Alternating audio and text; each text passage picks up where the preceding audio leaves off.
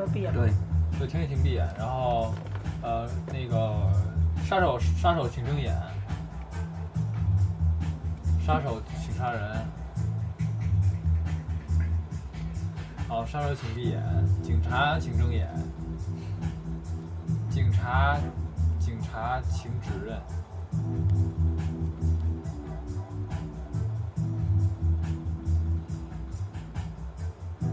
警察请闭眼。呃呃，大家请天亮，大家请睁眼。我先说一下，这个是这个是这个说就是，比如说警察说这是谁，是这人是不是？我说这个是说你说的对，这人就是。如果说这个就是错，不是说这是好人，这是坏人，哦，这是说明你说对了。其实也一样，谁被杀了？其实一样，对，其实一样刘元英被杀了，那真只有一个人被杀是吗？对对，刘元英被杀，刘元英被杀，对，然后遗言是吗？遗言，哦，哎，我是警察，小美是匪。哎，不能亮牌吗？能亮牌吗？不不不能亮牌，你可以跳井啊，你可以跳井，我已经被杀了，那也不能亮。不能亮，没准是假的，没准你是假的。啊，不能亮牌。对对，那那这局就这么玩下去。没事这么玩行你可以，你可以，你可以不亮牌，但你跳井，你说我是警，然后我知道谁是杀也不亮，对对对，安迪沃霍在一九七五年的《波普启示录》当中说，在纽约，你得不时打扫，而当你打扫完毕，那不过是不脏而已。在欧洲，人们不时在打扫，而他们打扫完毕，那不只是不脏而已，而是干净。完了，这个弱智又把那个 另一个警察。那就不用玩了，这个。还有，在欧洲消遣娱乐，比起纽约似乎容易许多。你只需要打开通往花园的门，走向户外，在花草树木之间用餐。而在纽约却很奇怪，多数的时候，这种事儿就是不成功。在欧洲，就连在后院喝个茶都可以很美好，但是在纽约，却很复杂。若餐厅不错的话，食物可能不好；若食物不错的话，灯光可能不好；若灯光不错的话，空气流动可能不好。我站在城市的楼顶，俯瞰眼前的绿色，时刻拥堵的东三环近在咫尺，但似乎又和我没什么关系。楼下的高尔夫球场以及周边的别墅，让我这个在北京居住十年的人，突然觉得这座城如此陌生。楼顶的天台有居高临下的优越感，从我所在的角度看，身边的人，好像是在看 TVB 的偶像剧。落日，高楼，人们手捧红酒，寒暄聊天。这是大城市惯有的剪影。我站在城市的楼顶，手里没有红酒，也没有可乐，我双手撑住天台的围栏，身后是几百平的私人府邸。风吹过的瞬间，有一种不真实的感觉。身边的人寒暄依旧，而我却清晰地回到了在小城的那天。我坐在小城的路边，用近乎蹲坐的姿势吃着碗里的二两燃面，眼前是来往的小城居民，他们没有匆忙的脚步，也没有急切的眼神，没有假惺惺的寒暄，也没有居高临下的落寞。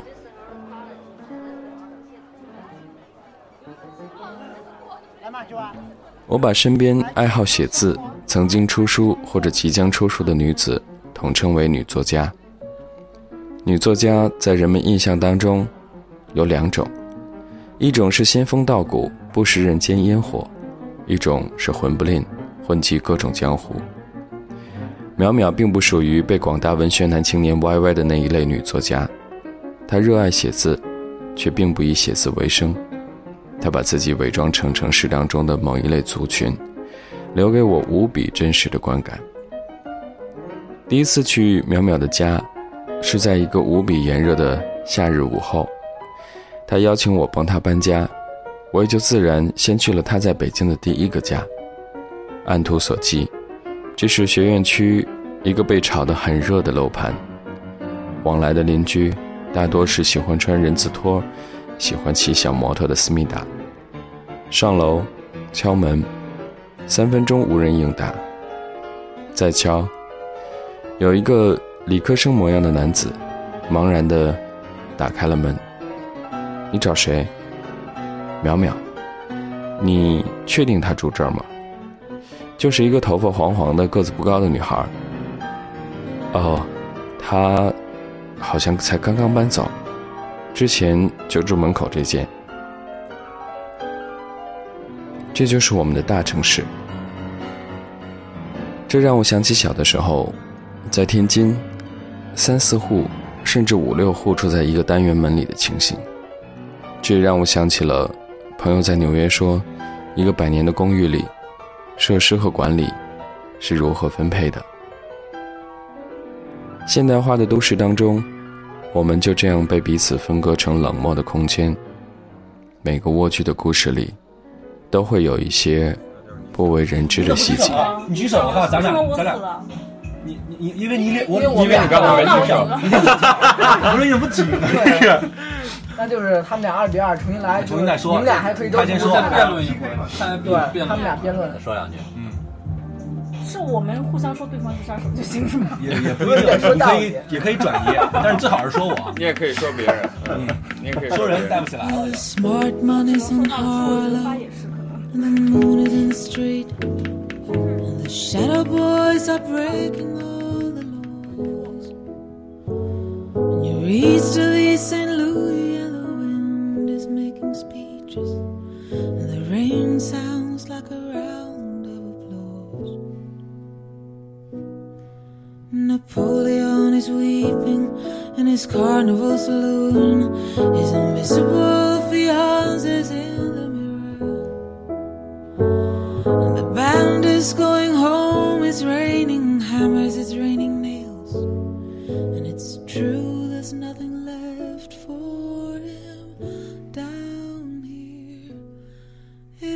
this time.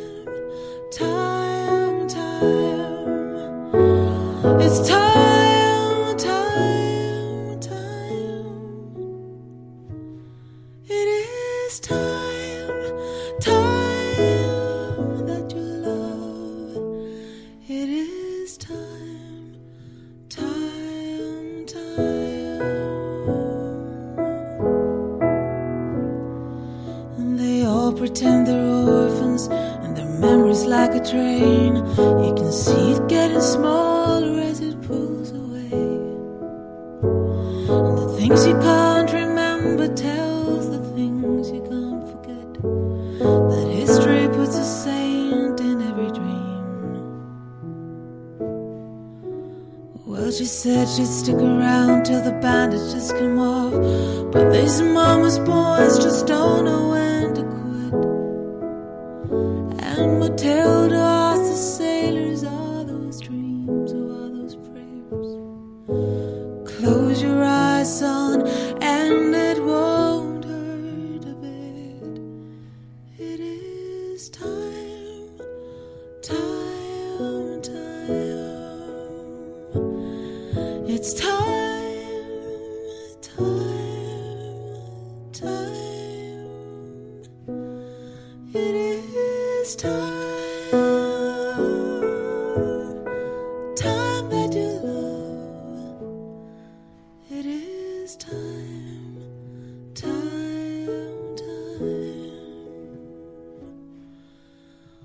Things are pretty lousy for a calendar girl.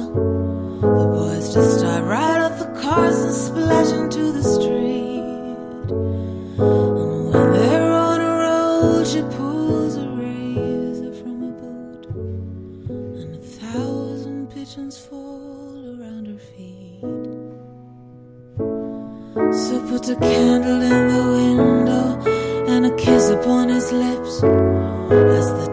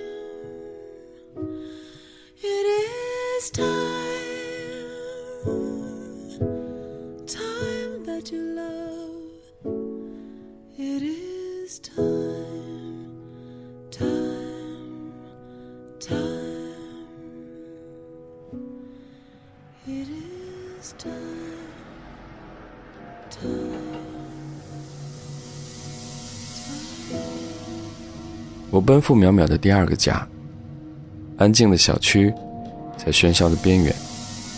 单元门口有一个正在准备撤离的小面包车，车旁边坐了几个晒太阳的小脚侦缉队的老年人。司机兼搬家师傅，一边拍打灰尘，一边和旁边的老太太们抱怨说：“都这样，说没多少东西，一搬家就知道了。搬家最怕碰到这种搬书的。”死沉死沉。淼淼的第二个家，没有那么多住户，一南一北的两间屋子，她住其中的一间。家里的家具看上去是上世纪八十年代的，装修风格也和家具非常的配套。淼淼正在房间里收拾她的衣服，我就蹲在客厅的地上，看着满满一客厅被她堆满的书。我眼睛埋在眼前的文字里，脑袋却回想着每一次我或者朋友租房的时候看到过的一间又一间的房子。这座城市有太多的区域，每个区域都像是一只麻雀，五脏俱全。但如果没有走进每只麻雀，你可能将无法体察麻雀内部的千差万别。我曾经在同一个楼里面看到过两间同样租金的房子，一间美若天仙，另外一间让人避之不及。这个城市每天都在辞旧迎新，每天都有人在搬家找房，每天都有人离开或者回来。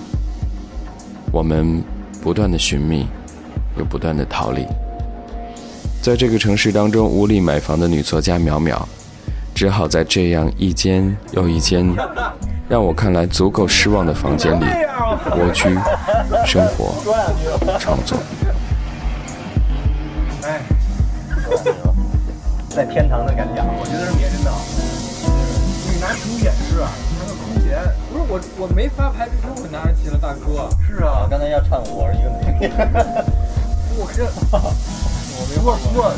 如果说你有身份的话，那就是说指认的人不是你，因为你当警察的时候你是弹弹的单音的，两只手都跑不掉，知道吗？但是你你到杀手的时候，你弹空弦是有一只手可以举出来的，或者 我同意。对，如果这么说的话，也有两种可能，我就随便说说啊，我也不是针对你，我听就针对你了。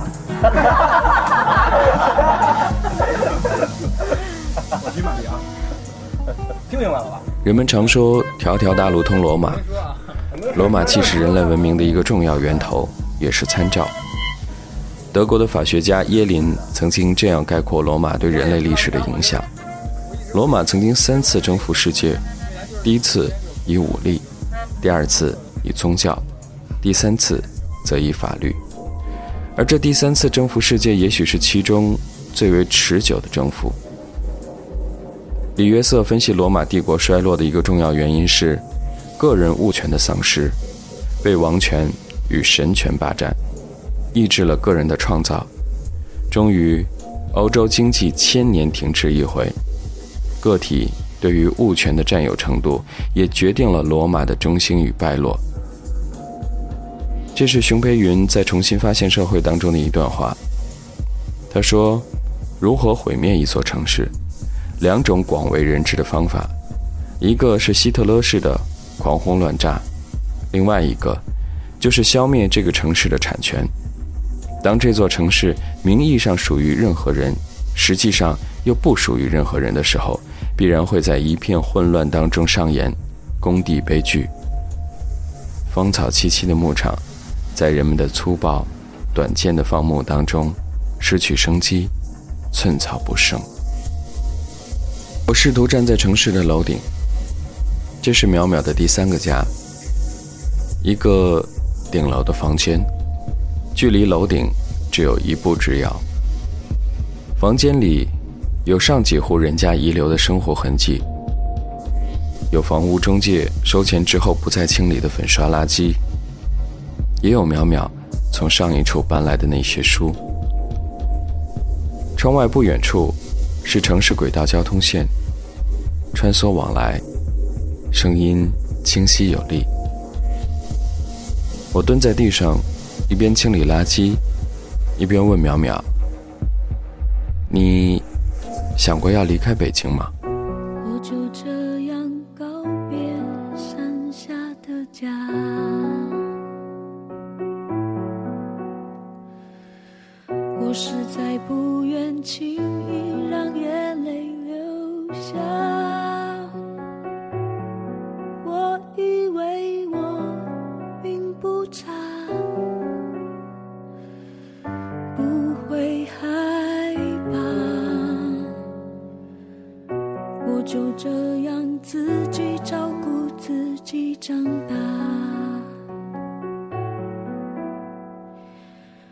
我不想因为现实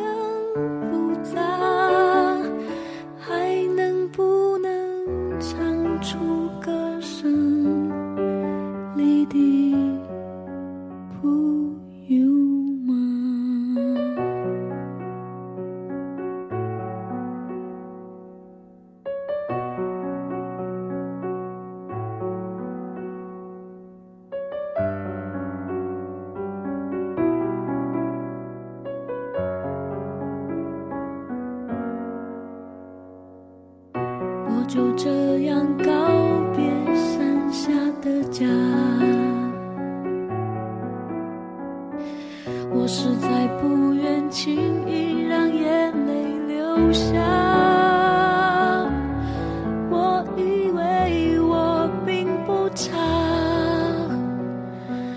不会害怕。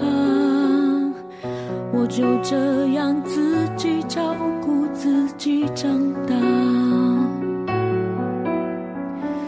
我不想因为现实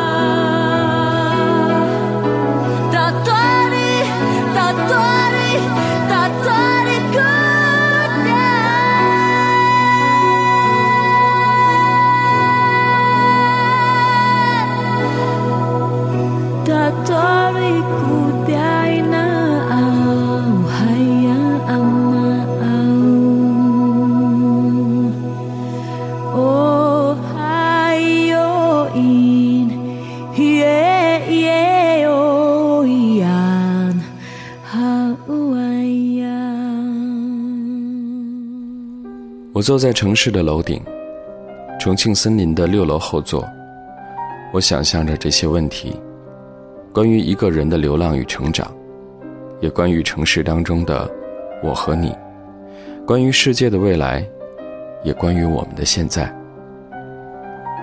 年轻的时候，我们都要去大城市，进大公司，赚大钱，要大名声，住大房子。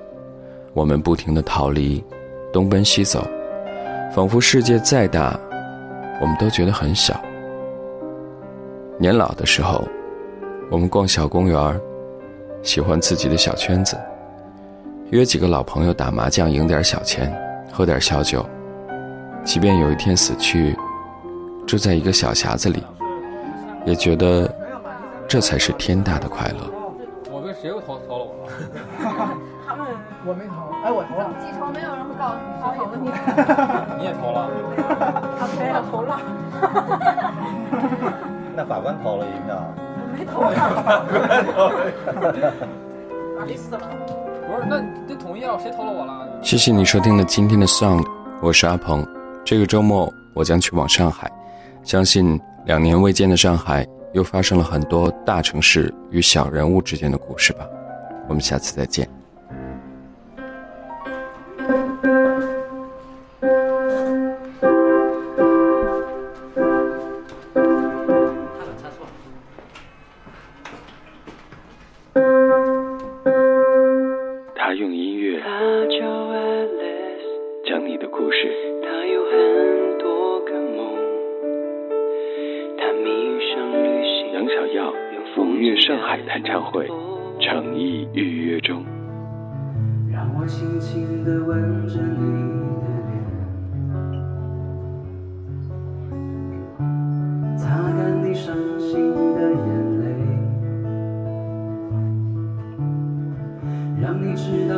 孤单的时候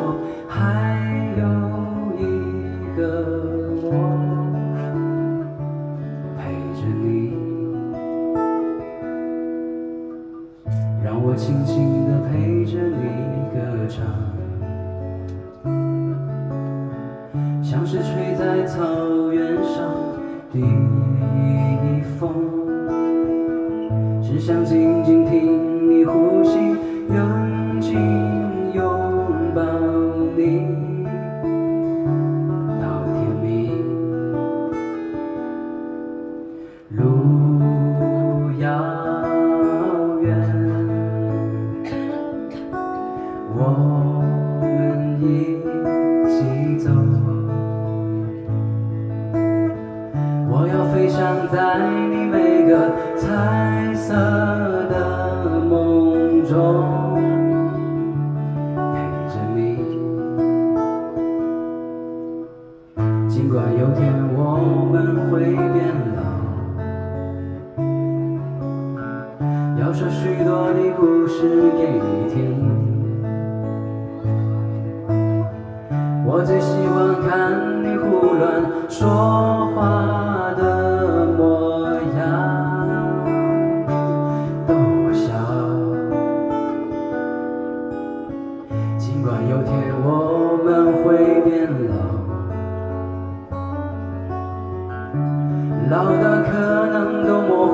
眼睛。但是我会写出人间最美丽的